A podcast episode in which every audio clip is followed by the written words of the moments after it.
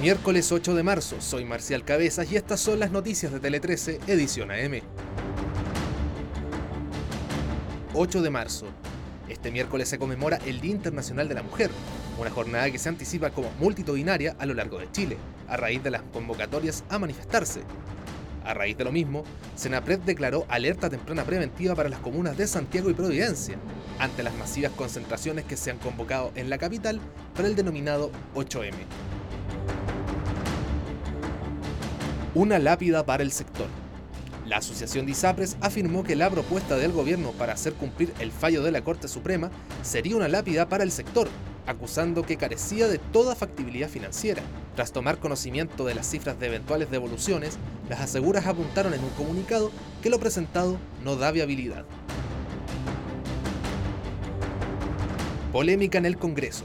El ministro de Educación Marco Antonio Ávila ofreció sinceras disculpas a la diputada del Partido Ecologista Verde, Viviana Delgado, luego que ésta acusara que el secretario de Estado le gritó en una discusión.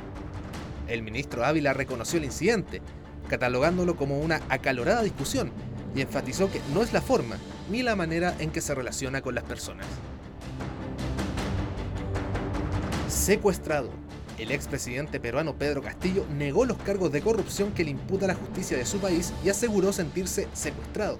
En una audiencia virtual, el exmandatario aseguró que el único delito que ha cometido es el de servir a mi país como presidente de la República y que se han armado castillos de delitos con supuestos. Se ilusionan los azules.